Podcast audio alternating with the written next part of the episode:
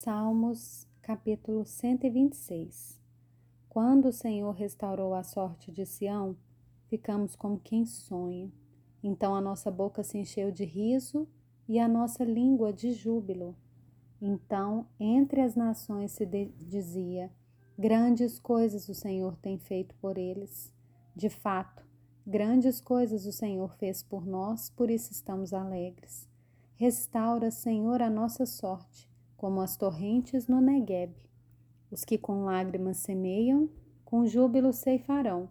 Quem sai andando e chorando enquanto semeia, voltará com júbilo trazendo seus feixes.